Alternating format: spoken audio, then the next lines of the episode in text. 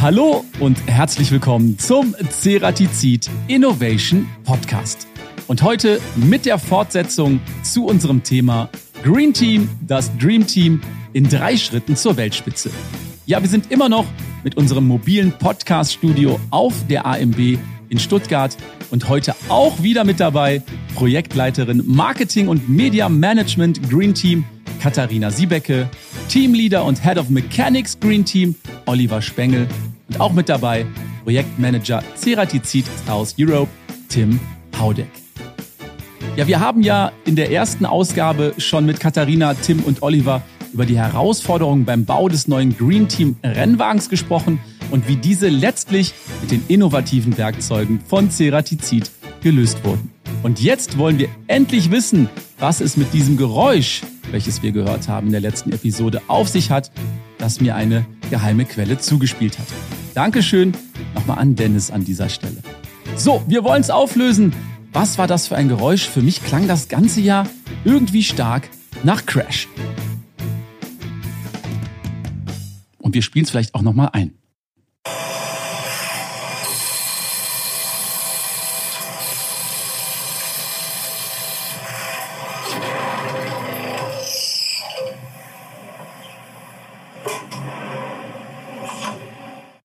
Oliver Tim, was ist da eigentlich passiert? Klingt wie ein Crash. Ja, war leider auch einer. Also wie letztes Mal schon erwähnt, wir können den Motor nicht so ganz fest spannen, waren vielleicht ein bisschen zu optimistisch mit unseren Schnittwerten. Und dann hat es den Motor rausgezogen, um die Bohrstange gewickelt und Okay, was macht man dann, wenn sich der Motor rauszieht und der sich um die Bohrstange wickelt, Olli? Was hast du erstmal gedacht, als was du dabei ist, was passiert ist? ja, ich stand neben der Maschine, hab die Knall gehört.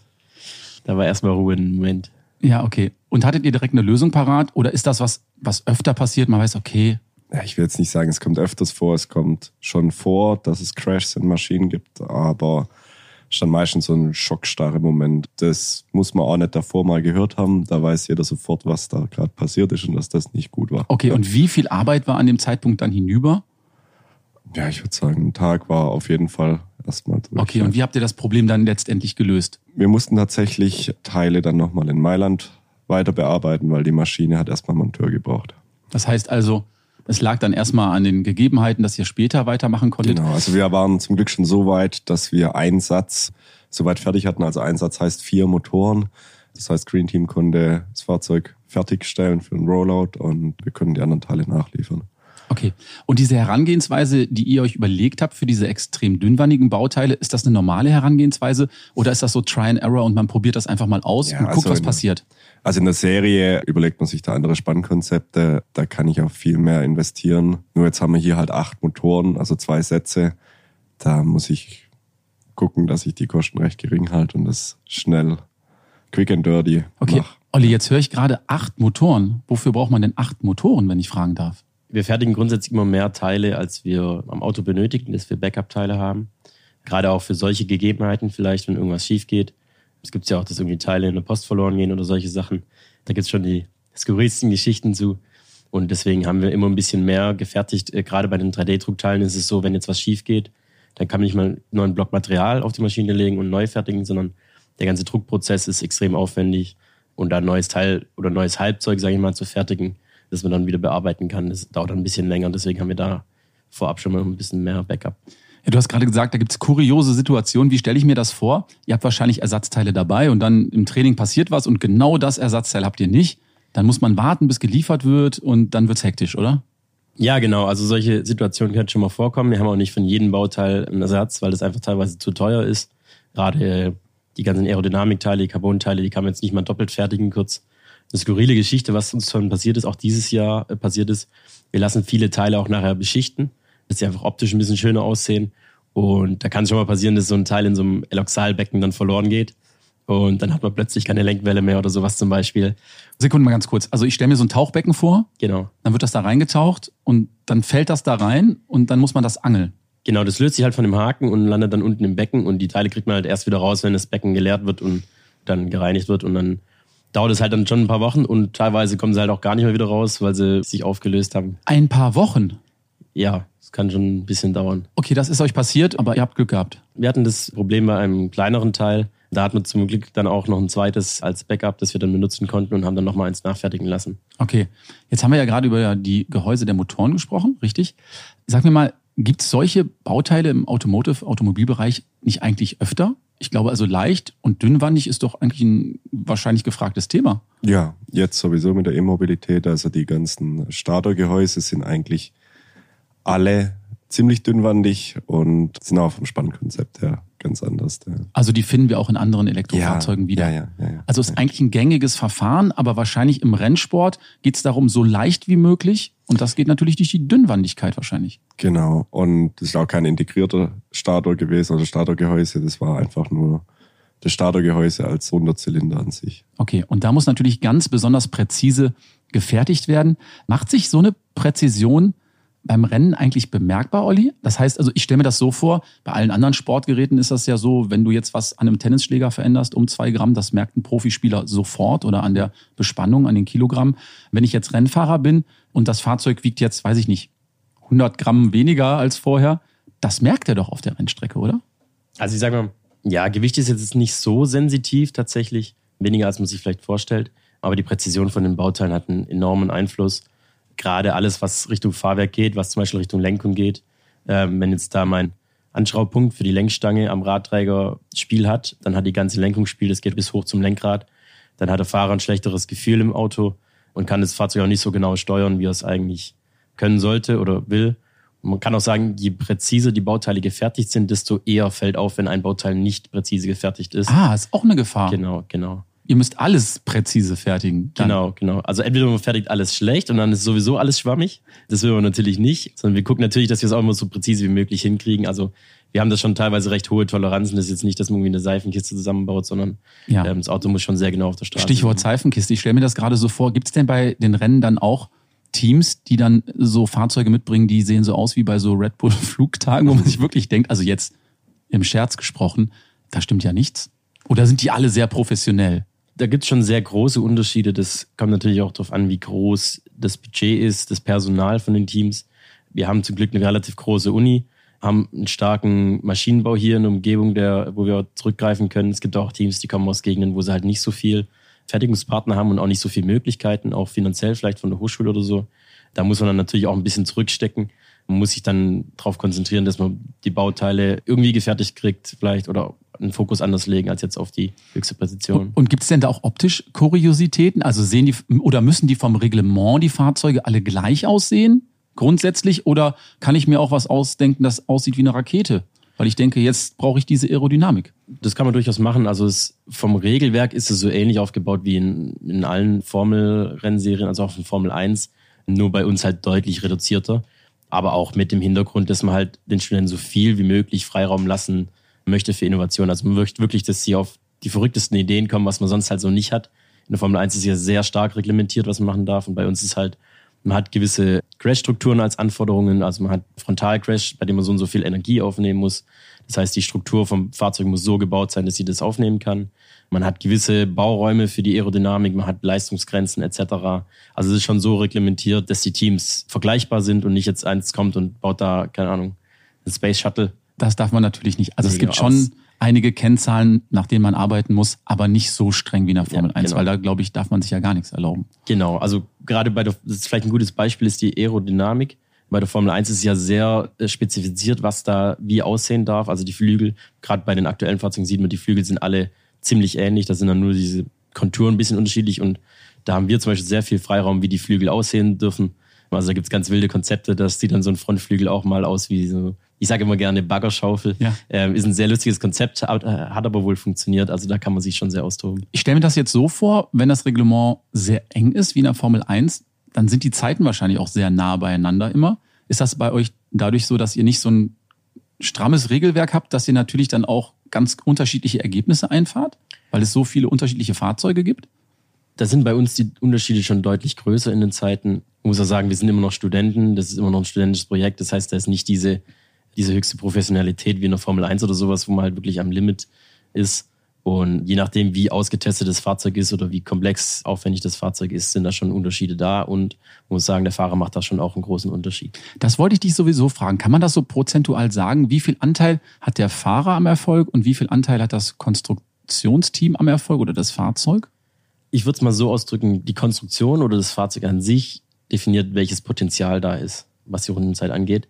Aber die Umsetzung hängt dann zu 50 Prozent vom Testen, vom Setup, vom Fahrzeug ab und zu 50 Prozent vom Fahrer. Also man kann ein schlechtes Fahrzeug haben, aber wenn der Fahrer echt gut damit umgehen kann und es gut fahrbar ist, dann kann der trotzdem sehr schnell sein. Man kann ein super Fahrzeug haben, aber wenn es nicht sauber abgestimmt ist oder man keinen so guten Fahrer hat, dann ist man auch mal ein paar Sekunden langsamer. Also sauber abgestimmt heißt auch, das Fahrzeug ist so custom-made für den Fahrer oder habt ihr unterschiedliche Rennfahrer? Wir haben unterschiedliche Rennfahrer, das ist sogar im Reglement vorgeschrieben. Also es gibt vier dynamische Disziplinen und dementsprechend brauchen wir auch vier Fahrer insgesamt. Die Anforderungen sind je nach Disziplin unterschiedlich. Also gerade beim Acceleration, wo man 75 Meter gerade ausfährt, muss man als Fahrer jetzt nicht allzu viel machen, außer aufs Gaspedal treten und drauf stehen bleiben. Genau, also da guckt man, dass man einen sehr leichten Fahrer nimmt, der das Fahrzeug halt noch beherrschen kann, wenn was passiert. Aber da macht das Regelungssystem vom Fahrzeug macht da die größte Arbeit eigentlich. Wenn es dann um Autocross oder Endurance geht, also den Sprint oder das Langstreckenrennen, da ist der Fahrer dann schon sehr entscheidend. Der macht da einen großen Unterschied. Okay. Lass nochmal einen Schritt zurückgehen. Wenn das Ganze dann theoretisch geplant ist und das Fahrzeug dann mal wirklich fertig ist und auf der Rennstrecke steht, habt ihr dann schon ein Gefühl dafür, wie gut das Fahrzeug eigentlich ist? Oder müsst ihr dann ganz viele Testläufe machen, um einschätzen zu können, ob ihr auf den Meisterschaften vorne mitfahren könnt? Man hat immer relativ wenig Info von anderen Teams natürlich. Also die halten natürlich alles so gut wie möglich geheim. Gerade wenn der Innovationsgrad zwischen zwei Jahren sehr hoch ist, dann ändert sich das Fahrzeug sehr und die können da schon sehr viel Performance rausholen. Selber machen wir Simulationen, Laptime-Simulation nennt sich das. Also wir simulieren quasi vorher, was das Fahrzeug in der Theorie für ein Potenzial hat auf der Strecke, wissen, was wir für Zeiten fahren können oder was für uns halt interessanter ist, welche Querbeschleunigung wir realisieren können in Kurven. Und beim Testen messen wir das dann natürlich und gleichen es ab mit der Simulation und sagen, hey, wir haben so 70 Prozent von dem Potenzial haben wir jetzt genutzt oder 80 Prozent und können so ungefähr abschätzen, wo wir für uns stehen und ansonsten hat man immer so einen Vergleich zu den anderen Teams über die Jahre hinweg, wo man sich eigentlich einordnet da in der Konkurrenz. Und ist so ein Fahrzeug dann auch final an einem Punkt fertig und das wird die komplette Rennserie so gefahren oder schraubt man da noch nachts wie wild, bevor es dann losgeht? Das ist tatsächlich sehr dynamisch. Also das Auto ist eigentlich nie einfach so fertig, fertig, sondern wir nutzen auch zwischen Events, nutzen wir jeden Tag, wo wir kriegen können, für Testzeit, einfach weil man mit dem ganzen Prozess, Entwicklung, Fertigung, Inbetriebnahme und Betrieb innerhalb von einem Jahr ist extrem kurzer Zeitraum. Also so ein Prototyp herzustellen, ist normalerweise eine Arbeit von mehreren Jahren. Mhm. Wir machen das natürlich deutlich kompakter, aber haben natürlich auch wenig Zeit und deswegen nutzen wir jede Testzeit, die man kriegen kann. Und wir tun selbst auf dem Event für die einzelnen Disziplinen tun wir das Fahrzeug unterschiedlich einstellen. Das heißt, wirklich zwischen den einzelnen Läufen geht man wieder in die Box zurück, stellt das Fahrwerk anders ein, etc., weil die Anforderungen da einfach anders sind. Okay. Und irgendwann ist der Rennwagen dann zumindest mal zu 95 Prozent fertig und die restlichen 5 Prozent immer dann im Rennen wird das noch nachjustiert. Genau. Und danach, Katharina, als das Fahrzeug fertig war für die Rennserie, dann wurde ein Rollout organisiert. Wo habt ihr das gemacht? Nimm uns mal ein bisschen mit. Also tatsächlich hat unser Rollout stattgefunden an der Uni selbst auf dem Campus in einem Gebäude, was da irgendwie auch schön war, weil das war so ein bisschen back to the roots. Man bleibt da, wo auch das Auto entstanden ist. Und da hatten wir in einem riesigen Hörsaal, wo zum Glück auch alle reingepasst haben, eine große Präsentation aufgebaut. Es haben ein, zwei Leute gesprochen. Es gab Videos, die wir aufwendig produziert haben vorher. Und dann konnte man danach sich das Auto in Ruhe anschauen, alle fragen, wie oder was das genau ist und wie die Entwicklung war und so weiter. Es gab Essen, es gab was zu trinken und dann auch einfach gute Stimmung. Ja, also ein großes Happening. Ja, ich glaube, das ganze Projekt ist relativ zeitintensiv. Oder Olli? Also das macht man nicht mal so nebenbei mit einem Stündchen am Tag. Ich glaube, wenn es dann in die heiße Phase geht, ist das schon fast Fulltime-Job neben der Uni? Ja, auch gar nicht neben der Uni. Also das ist allgemein in der Form des Students so, dass es ein sehr großer Zeitaufwand ist und es wird am Ende immer mehr, als man am Anfang denkt. Mhm. Bei uns ist es sogar so, wir haben so ein Konzept mit der Uni, das ist auch ein bisschen einzigartig, sage ich mal, dass wir für die Arbeit, die wir dort machen, ein Urlaubssemester bekommen. Das heißt, wir unterbrechen unser Studium an der Universität mehr oder weniger komplett, schreiben keine Prüfung, machen keine Vorlesungen und sind dann Fulltime in dem Projekt involviert und es geht dann doch auch mal bis 80, 90 Stunden die Woche. Wow. 80, 90 Stunden die Woche. Ist das in der Vorbereitung für euer Event auch so zeitintensiv gewesen für dich, Katharina? Also kurz davor auf jeden Fall. Das ist auch immer eine bisschen knappe Sache, muss man dazu sagen, denn man muss das natürlich alles auch auf die Fertigung abstimmen. Das heißt, wenn die Jungs jetzt sagen, das Auto wird dann und dann fertig, dann muss ich darauf meine Organisation aufbauen, wann ich da vielleicht vorher schon was produzieren kann, Bildmaterial finden kann, Videomaterial machen kann, damit wir auch irgendwas haben zum Präsentieren. Das ist ja ganz klar. Mhm. Von daher auf jeden Fall. Okay, und ich stelle mir das dann so vor, du gibst wahrscheinlich dann eine Deadline vor oder sagt dir das Konstruktionsteam oder die Konstrukteure sagen dir, okay, wir können mal im Juli damit rechnen, dass das Fahrzeug fertig ist? Wir haben so einen generellen Zeitplan für den Saisonablauf und das sieht eigentlich vor, dass man so um den Zeitraum Mai die Fahrzeugpräsentation macht. Mhm. Wir planen es natürlich dann immer ein bisschen vorher, weil es sich dann doch verschiebt. Aber ich sag mal so, das ist so ein genereller Streitpunkt immer, wo es auch mal Diskussionen gibt oder Reibereien zwischen der Technikabteilung und der Projektleitung. Weil die Projektleitung will natürlich das Fahrzeug präsentieren. Das ist eine Riesensache. Äh, wir wollen den Sponsoren zeigen, was wir denn da gemacht haben und wollen ja nicht einfach nur irgendwie Unterstützung bekommen und ja, danke, tschüss. Mhm. Und auf der anderen Seite, die Technik will natürlich immer weiterentwickeln, die will noch ein bisschen mehr machen, die will noch ein bisschen Performance aus dem Fahrzeug holen und du musst irgendwas dran schrauben, weil das Fahrzeug zum Schrauben haben und sagen, nee, wir können das jetzt nicht, wir müssen da das und das machen, macht es eine Woche später und da gibt es dann doch auch mal Reibereien ab und zu. Okay, also Deadline ist ein großes Thema, dass man wirklich alle Gewerke dann zusammen hat für die große Präsentation. Katharina, ihr hattet, glaube ich, beim Rollout dann an der Uni auch noch die ein oder andere Herausforderung. Das Fahrzeug war jetzt nicht wirklich genau zum bestimmten Zeitpunkt fertig, oder? Das hast du richtig gehört. Das war sehr kritisch und das hat auch sehr an meinen Nerven gezogen. Es war tatsächlich so, dass um 17 Uhr die Gäste kommen durften und dann gab es eine Stunde Einlass und ich glaube, das Auto haben wir reingerollt kurz nach fünf. Das heißt aber auch, dass wir die letzten Sticker und Logo-Sponsoren-Sticker erst wirklich in dem Hörsaal aufgeklebt haben und das war schon ein kritischer Moment. Okay, aber da wird man doch, glaube ich, dann nervös. Kommuniziert man dann so mit dem Team, wann kommt das Auto, wann kommt das Auto oder woran hat es denn gelegen, würde jetzt ein bekannter Fußballer fragen. Also äh, daran gelegen hat es in dem Hintergrund, dass natürlich die Jungs immer so lange dran bauen wollen, wie sie können.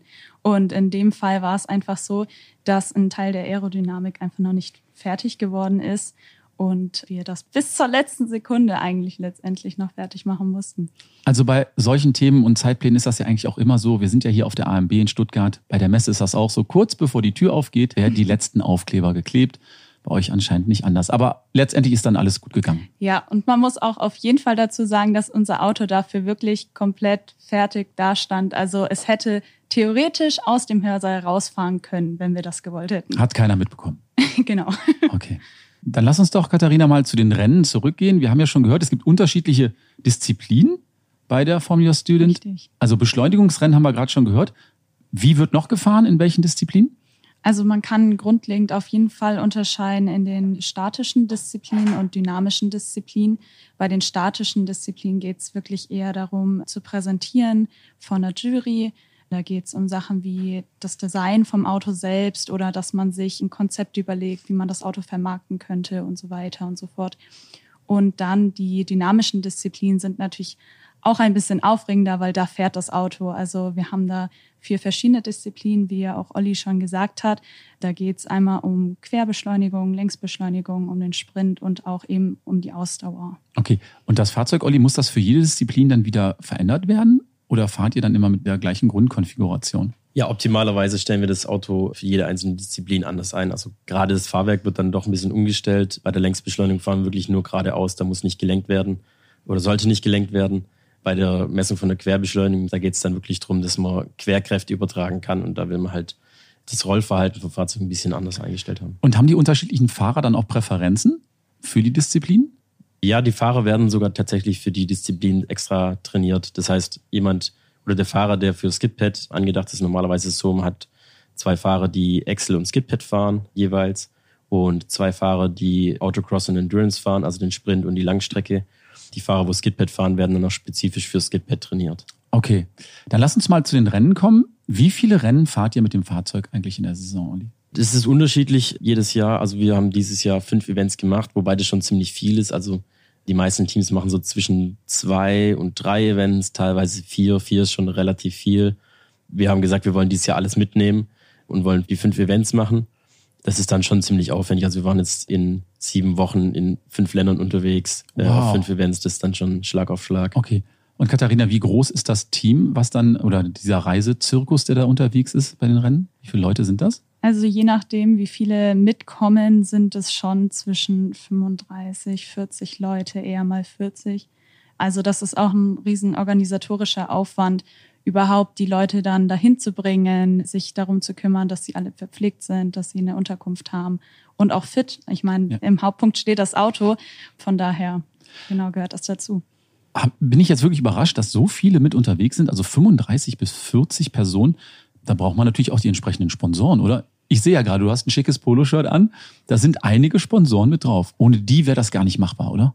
Ja, definitiv. Also Sponsoren sind auf der einen Seite wichtig als Fertigungspartner. Das heißt, dass wir das Auto wirklich gebaut kriegen. Auf der anderen Seite haben wir aber natürlich auch Kosten, da kommen wir nicht drum rum. Also manche Teile müssen wir kaufen. Die Events müssen wir bezahlen. Ein Event geht dann schnell mal in den fünfstelligen Bereich. Also da kommt schon was an Kosten rum und da brauchen wir natürlich auch die Unterstützung von Hochschule und von Sponsoren. Gar nicht auszudenken, was sowas in der Formel 1 kosten würde. Also hättest du mich jetzt gefragt, wie viele Personen sind in der Formel 1 unterwegs, hätte ich mal so gesagt, ja so 20 in einem Team. Aber wenn bei euch schon 35 bis 40 unterwegs sind, habe ich mich wohl verschätzt. Also sagen wir mal, es sind so 35 bis 40 Leute sind auf dem Event dabei. Spezifische Arbeitspakete haben aber nicht alle von denen. Also wir haben ein Team, das ist zum Beispiel auch dafür da, dass das Camp funktioniert. Das heißt, wenn die Leute irgendwann um zwei Uhr nachts aus der Box zurückkommen nach dem Schrauben, dass die halt dann was zu essen bekommen und sich dann schlafen legen können. Also das ist ja eine richtige Infrastruktur drumherum. Ich glaube, bei der Formel 1 sind es dann doch ein paar mehr, ich würde es mal so sagen. Also ich weiß es auch nicht, aber ich schätze jetzt mal so an die 200 Leute sind da bestimmt dabei. Wir werden das mal kurz nachschlagen. Vielleicht können wir die Info dann gleich noch mit reingeben. Katharina, was mich noch interessiert, fünf Länder wart ihr unterwegs? Gab es eine Lieblingsstation oder wo wart ihr überhaupt überall?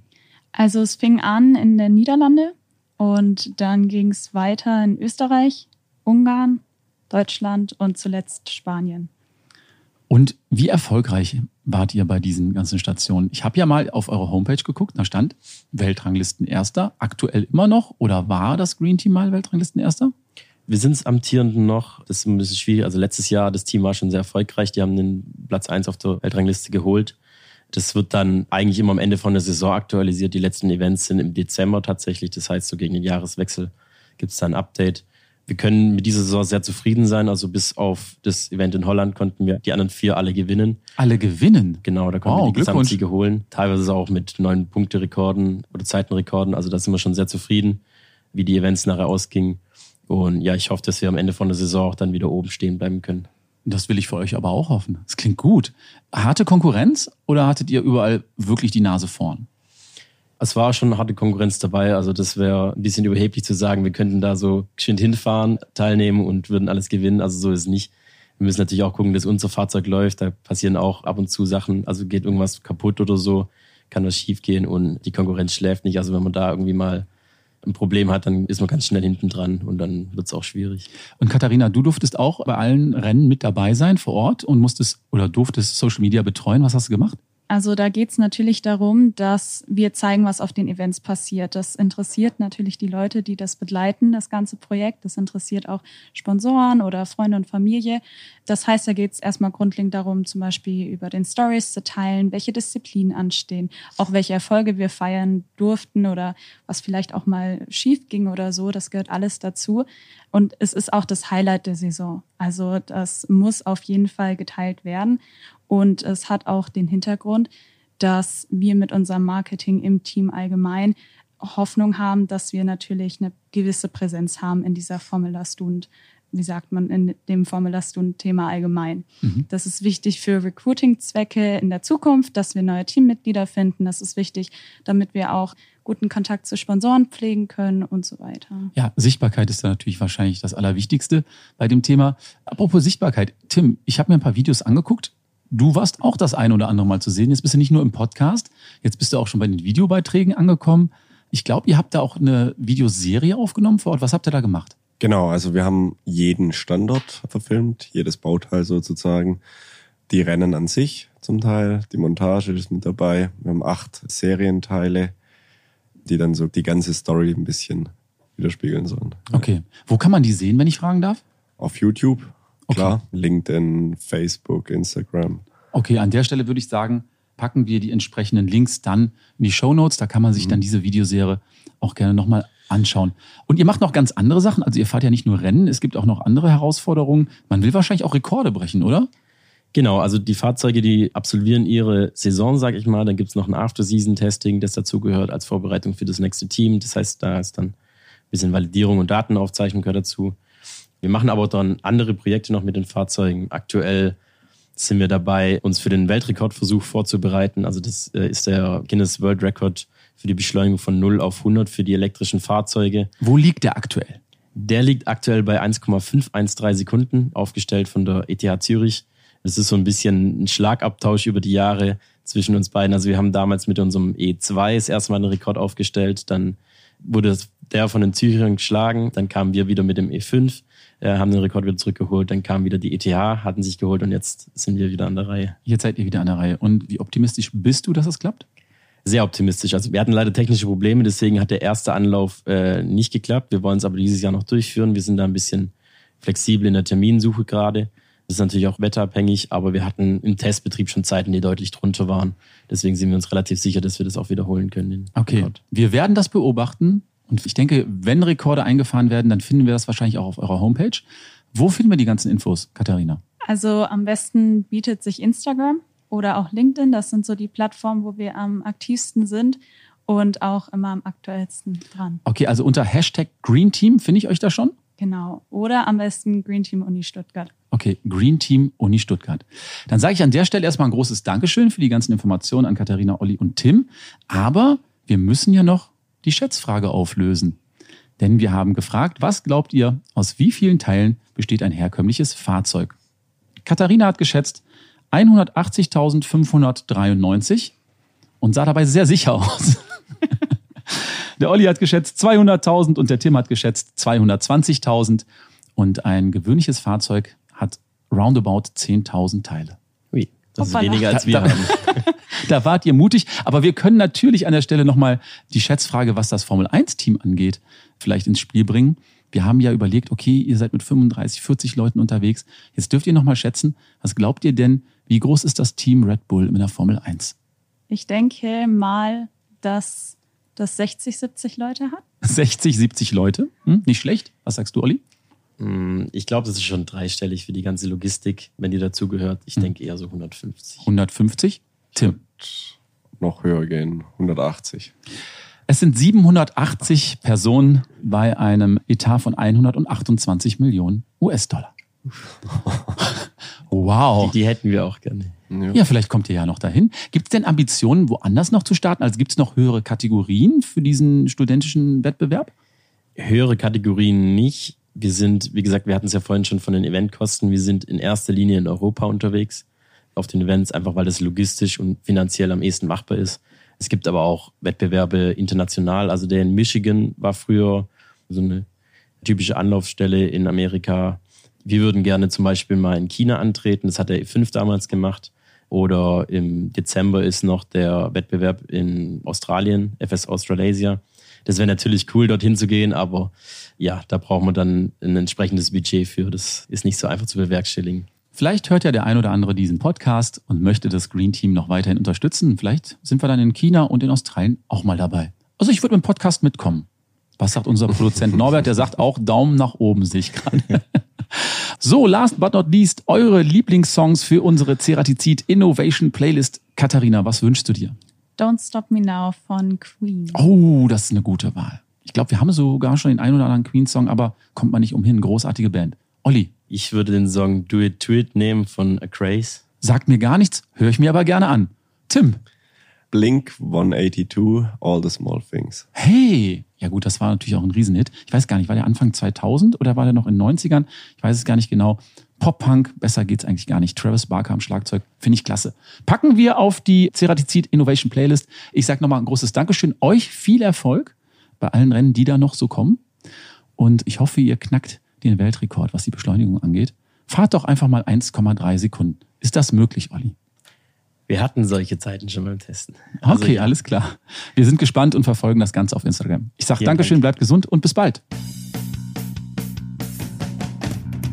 Wir sind am Ende unserer Green Team Doppel-Episode angelangt. Und ich bin mir sicher, das Green Team wird in Zukunft noch viele Rennen gewinnen und vielleicht sogar den ein oder anderen Weltrekord einstellen. Kurzer Tipp, wir haben das Projekt von Beginn an begleitet und auch mit der Kamera dokumentiert. Wer sich also dafür interessiert, findet die Videos auf unserem YouTube-Channel von Ceratizid aber ich packe euch auch gerne noch einmal den Link in unsere Show Notes. Und wie gehabt, falls ihr Anregungen für den Podcast habt, schreibt uns gerne eine E-Mail an teamcuttingtools@ceratizid.com und sollte euch der Podcast gefallen, freuen wir uns immer über eine positive Bewertung. Und ein kleines Special habe ich noch für euch. Der Norbert, unser Produzent, war auf der AMB unterwegs und was er dafür Stimmen eingefangen hat, das hören wir uns gleich an.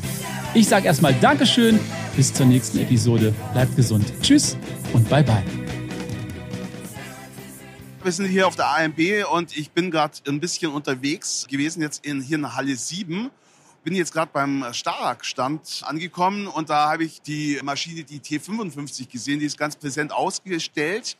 Und jetzt gucken wir mal, ob ich jemanden finde, der mir dazu was sagen kann. Sorry, kann ich dich kurz ansprechen? Ja, aber natürlich. Du bist der Hendrik, steht bei dir auf dem Polo. Ja, ich bin der Hendrik, ich bin der Produktmanager von der Starak.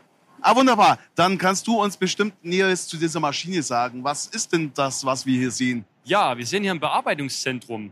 Das Besondere an der Maschine ist, dass sie drehen und fräsen kann. Das bedeutet Vorteile für den Kunden, oder? Weil er braucht nur noch eine Maschine und kann beide Operationen durchführen. Genau so ist es. Genau so. Was wir noch speziell haben, ist zusätzliche Technologien wie Skiving, Planzug, hart drehen. Also wir können ja so ziemlich alles abbilden, was den Kunde glücklich macht. Wunderbar. Und weil wir ja vom CRTZ Innovation Podcast sind, will ich natürlich wissen, funktionieren da auch unsere Werkzeuge drauf? Ja, ich bin natürlich auch ganz eng in Kontakt mit dem Vertrieb und wir testen auch öfters mal neue Entwicklungsthemen mit den Werkzeugen vom Cera. Das funktioniert eigentlich sehr gut. Wir sind auch zufrieden und hoffen da auch zukünftig eine gute Kooperation zu finden. Ist denn auf der Maschine jetzt hier am Stand auch ein Ceratizid-Werkzeug im Einsatz? Ja, wir haben zwei Werkzeuge drin. Ich habe jetzt wild bei uns in der Werkzeugvoreinstellung Werkzeuge zusammengesucht und natürlich haben wir immer welche auf Lager. Na, und die habe ich jetzt mit in die Vorführung eingebaut. Ja, wir zeigen hier zwei Werkstücke. Das ist ganz interessant, weil die Fähigkeiten der Maschine beziehen sich ja aufs Drehen. Da haben wir einen Planetenträger, ganz interessant für die Elektromobilität aktuell.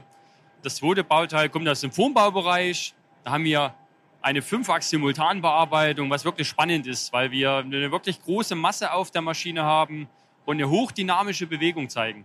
Das ist ja super interessant. Mal eine allgemeine Frage, wie ist denn die Messe bisher für euch verlaufen? Seid ihr zufrieden? Also ich komme ja mehr so vom Produktmanagement, aber wenn ich dem Vertrieb Glauben schenken darf, dann sind die hellauf begeistert. Die Qualität der Gespräche, die war wirklich sehr gut, sehr gut, sehr gutes Feedback auch von den Kunden, was die Vorführungen angeht im Einzelnen von der Frequentierung der Leute ist auch gewaltig. Ja. Wunderbar. Dann danke ich dir, Hendrik, für das kurze, äh, spontane Interview und weiterhin viel Erfolg auf der Messe. Ja, natürlich. Danke dir. Viel Spaß noch. So, jetzt bin ich hier am Matzak-Stand angekommen. Die haben hier ganz große Maschinen, aber auch irgendwas ein bisschen kleiner mit so einem Display, sieht irgendwie anders aus. Das interessiert mich jetzt, da frage ich mal nach und da sehe ich jemanden stehen. Andrea steht da auf dem Schild. Andrea, darf ich ganz kurz mal was fragen zu dieser Maschine? Ja, das ist selbstverständlich.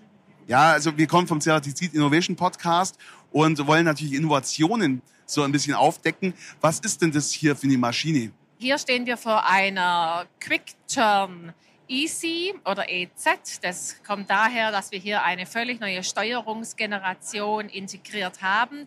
Das ist eine Drehmaschine, eine ganz klassische Revolver-Drehmaschine. Und hier haben wir einen Skiving-Prozess integriert. Skiving-Prozess, das klingt interessant. Was ist denn das? Das gibt es ja schon ganz lange, auch bekannt unter dem Begriff Weltschälen. Das ist ja jetzt keine neue Technologie. Was allerdings neu ist, die, dass man das auf einer Revolver-Drehmaschine auch in einer sensationellen Verzahnungsqualität herstellen kann. Das klingt super. Ich sehe auch, der Messestand bei euch ist total voll. Seid ihr soweit zufrieden mit der Messe? Ja, also die AMB war eine super Messe für uns. Wir wurden förmlich überrannt hier. Jeder wollte mal wieder raus. Wir haben das gespürt. Die Kunden hatten Lust, wollten Messe besuchen, wollten Leute treffen, persönliche Gespräche führen. Es war super. So, ich bin nochmal einen Stand weitergegangen, bin jetzt hier bei Rennie Shaw Randy Shaw kenne ich ja vom Green Team. Da wurde ja der Radträger, der wurde ja 3D gedruckt von Randy Shaw. Und die haben bestimmt auch coole Innovationen hier. Da gucke ich gerade mal jemand. Ah, da sehe ich gerade einen Felix ist frei. Hallo Felix, wer bist du? Hi, servus. Mein Name ist Felix. Ich bin hier in der Anwendungstechnik im Bereich Messen auf der Werkzeugmaschine. Seit sechs Jahren bei Renny schon. Ja. Okay, du hast du Lust, kannst du mir mal kurz was zeigen? Was habt ihr denn Innovatives? Ja, hier eins unserer neuesten Produkte ist unser äh, NC4 Plus Blue. Okay, NC4 Plus Blue. Klingt für mich irgendwie nach Rocket. fast, fast.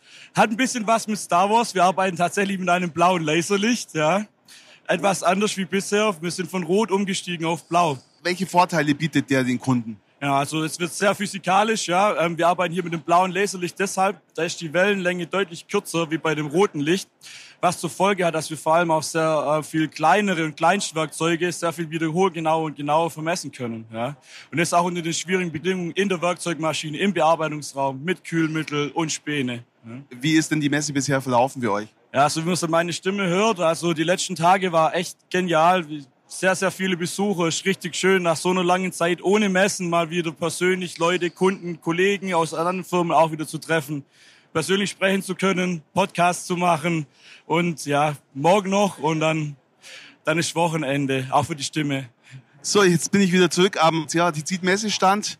Es war ein ganz cooler Ausflug in die anderen Hallen. Jetzt sehe ich gerade unser Geschäftsführer Andreas Kortwig, der will anscheinend die Messe jetzt schon verlassen. Sehr unglaublich. Andreas, darf ich ganz kurz mal fragen, wo geht's denn jetzt hin? Also Norbert, ich bin so positiv ermüdet, dass ich jetzt entschieden habe, ich fahre nach Hause nach vier Tagen. Beste AMB aller Zeiten für mich. Ich bin jetzt einfach zufrieden und happy und deswegen habe ich jetzt für mich entschieden, ihr habt das alles im Griff, ich hau ab. Das klingt gut. Was nimmst du so als Fazit mit? Also du sagst ja, beste AMB aller Zeiten. Gab es ein Erlebnis, wo du sagst, wow, das war, das hat mich total geflasht? Also am Dienstag habe ich ja im Interview gesagt, freue mich einfach, dass ich viele Kollegen, Menschen und Kunden und, und Lieferanten wieder getroffen habe. Das bleibt hängen. Es ist eine gute Mischung aus positiver Stimmung nach zwei Jahren Corona, aber die Menschen treibt das Energiethema maßgeblich um. Es gibt schon auch Stimmen, die Sorge haben, was die positive Stimmung ein bisschen beeinträchtigt hat. Aber unterm Strich äh, bleibt wirklich hängen. Die Auftragsbücher sind vom Grundsatz voll wenn wir jetzt das hinkriegen, dass wir in den nächsten vier Monaten nicht in die totale Krise rutschen, was Energiekosten angeht, dann sehe ich das sehr positiv. Aber äh, man muss wirklich sagen, neben aller Euphorie, es gibt schon auch einen kleinen Wermutstropfen aktuell in der Branche und ein paar sorgenvolle Minen auch, ja. Wir haben ja ein neues Nachhaltigkeitskonzept auf den Weg gebracht. Wir haben es auf der Pressekonferenz ja vorgestellt. Hast du da irgendwie Feedback schon bekommen? Absolut. Wir haben Feedback bekommen aus den eigenen Reihen. Also das Thema trifft auch hier in unseren eigenen Reihen im Vertrieb absolut den Zahn der Zeit. Was eine Verpackung äh, schon allein ausmacht, äh, dass sie jetzt aus Rezyklat ist. Die Kollegen sind interessiert, wollen auch mehr darüber wissen. Was ist jetzt der Unterschied zwischen Recyclingmaterial und wirklich Sekundärrohstoff wie unseren Silberling mit der Nachhaltigkeitsformel? Also wir müssen jetzt auch noch ein bisschen was an Kommunikation tun wir wissen auch, dass einige Wettbewerber sich schon bei unserem Verpackungspartner erkundigt haben, was wir da auf die Spur gebracht haben. Also das freut mich. Wir haben, glaube ich, den richtigen Moment erwischt, hier ein sehr, sehr sensibles und vor allen Dingen wichtiges Thema zu starten. Von dem her freut mich das. Also es ist rundum gelungen und alles richtig gemacht bis hierhin, ja. Wunderbar, schöne Schlussworte jetzt für den ersten Teil. Ich gehe jetzt noch ein bisschen weiter, guck, wen ich noch erwischen kann. Und Andreas, hast du noch ein paar nette Worte zum Schluss? Ja, also in eigener Sache, ich muss wirklich sagen, dem ganzen Team Ceratizid, allen Kollegen, die hier seit Monaten diese Messe organisiert haben, ich bin stolz, dass wir so ein Team haben und ein ganz großes Dankeschön an unsere Mitarbeiter vor allen Dingen, die alle jetzt hier eine super Show, ein tolles Team, Erscheinungsbild abgegeben haben. Also herzlichen Glückwunsch an das ganze Team und ein riesen Dankeschön. So, ich bin jetzt immer noch am CRT-Stand und frage jetzt auch noch mal ein paar Kolleginnen und Kollegen, wie denn die Messe verlaufen ist, wie sie es gefunden haben. Und da sehe ich auch, du bist die Mandy, ja, dich kenne ich ja sogar. Hi Mandy. Hallo Norbert, die alte Bekannte. Ja, genau. Du, darf ich dich ganz kurz was fragen? Immer. Wir wollen natürlich ein bisschen wissen, inwieweit kam denn jetzt so die Messe an? Was hast du für einen Eindruck gehabt von unserem Messestand? Du warst ja auch am Promostand unten. Wie war es denn so? Gib mal ein kleines Fazit. Ein Mega-Event, die AMB. Wir sind ein tolles Team, mega Team-Spirit. Wir haben intern wieder gesucht, wer passt zu uns, wer passt ins Team, wer wuppt das Ganze hier. Und ja, ich denke, unser Promo-Stand, an dem ich jetzt arbeiten durfte und die Leute in Empfang nehmen durfte, als erste Stelle, einfach eine geile Aktion. Wirklich, wir sind aufgefallen, wir waren präsent, wir wurden angeschaut und ja, wir waren ein Zugpferd, ein wahnsinniges Zugpferd, direkt zack ab in Halle 3 in die Ceratizid-Halle und es war Wahnsinn. Wahnsinn. Und ihr hattet ja auch eine ganz wichtige Aufgabe, so auf unsere Verlosung hinzuweisen. Da geht's ja um das Fräsbike. Ja, genau, richtig. Unser Fracebike, mega Hingucker. In Gold hat man es unten stehen, in Blau hat man es unten stehen und ja, war der Eyecatcher schlechthin im Eingang. Wir mussten es wirklich schwer verteidigen und drum kämpfen, dass es da bleibt bei uns. Es waren alle scharf drauf, haben gesagt, oh, wie können wir denn, machst du uns die Glücksfee? Und ja, also es wollten wirklich ganz, ganz, ganz, ganz viele haben und es ist, ja, mega Aktion, würde ich sagen. Dann sind wir auch gespannt, weil jetzt geht's auch gleich los mit der Verlosung. Wir haben jetzt noch eine Maschinenvorstellung und dann sind wir mal gespannt, wer da gezogen wird. Wir durften ja nicht mitmachen, oder? Nee, leider nicht. Aber ich muss ehrlich sagen, es waren viele interessante Leute da, die wirklich auch Ahnung von dem Bike hatten. Und mein Herzenswunsch wäre, es würde ein Ceratizid-Kunde von uns kriegen, Neukunde, wie auch immer, der dieses Mega-Teil einfach sportlich wirklich nutzt und es nicht nur in der Garage einstauben lässt und anguckt. Das wäre mein Herzenswunsch, dass es an denjenigen geht. So, gerade eben war es soweit. Jetzt haben wir das Facebike auch verlost bei unserem Messestand. Und ich habe gerade so aus dem Augenwinkel beobachtet, der Bernd Ivanov, der Entwickler des Facebikes, ist auch dabei gewesen. Und der hatte jetzt so, so ein kleines Tränchen, glaube ich, verdrückt. Und ich frage ihn jetzt mal ganz kurz. Bernd, wie geht's dir? Ja, mir geht's gut, mir geht's super. Dieses Tränchen war natürlich ein Tränchen der Freude, weil es so Spaß macht, mein äh, Bike, wo so viel Herzblut drin steckt, einfach jemandem weiterzugeben, dass der das fährt und sicherlich auch glücklich damit ist. Das freut mich. Du warst ja jetzt heute den ganzen Tag bei uns am Messestand. Was hast du hier erlebt? Also es war super, ich bin total überwältigt. Dieses Interesse an dem Bike und der ganze Stand und die ganzen Leute, das ganze Team war super, die Präsentation war super. Wie gesagt, happy, sehr, sehr professionell alles und nur Daumen hoch, kann ich nur sagen. Wunderbar. Und jetzt ist abends, was steht heute noch an? Ja, ich werde das erste Bier austrinken, vielleicht noch ein zweites trinken. Schauen wir mal, was wird. Okay, wünsche dir viel Spaß. Danke dir.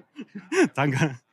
So, und jetzt gehe ich gerade auch nochmal über den Messestand und dann sehe ich noch den Christian Fraunhofer, war ja die Standleitung für die AMB-Messe. Christian, wie war's? Genial. Es war einfach schlichtweg genial. Also wir hatten so einen Zustrom auf unserem Messestand. Sowas habe ich noch nie erlebt auf einer Messe. Vor allem auch permanent volle Hütte, wie ich so schön sage. Immer gute Gespräche vor allem auch, als nicht nur rein raus, sondern qualitativ richtig gute Gespräche und wir konnten uns einfach gut präsentieren. Also einfach genial. Unser Ding. Was glaubst du, was kam am besten an hier am Messestand? Auf jeden Fall kam am besten an unser großes Sortiment und natürlich unsere gute Stimmung und die positive Ausstrahlung von unserem Standteam. Ja, das hat man schon gesehen. Also kannst nur bestätigen, jeder Tisch war eigentlich fast permanent besetzt. Ich habe auch gesehen, dass die Kollegen richtig gut drauf waren. Also die Stimmung war fantastisch, oder? Die war echt fantastisch. Alle waren hochmotiviert. Auch am dritten Tag, der ja immer der härteste Tag ist. Ich kann einfach nur sagen, Hut ab vor allen. Und wenn du jetzt nochmal in dich gehst und sagst, das war mein persönliches absolutes Highlight, da hatte ich Gänsehaut. Ja, das war der Start der Messe, als unser Seratizi-Song lief und es endlich losging. Das sind schöne Schlussworte. Ich danke dir, Christian. Bitte gerne, Norbert.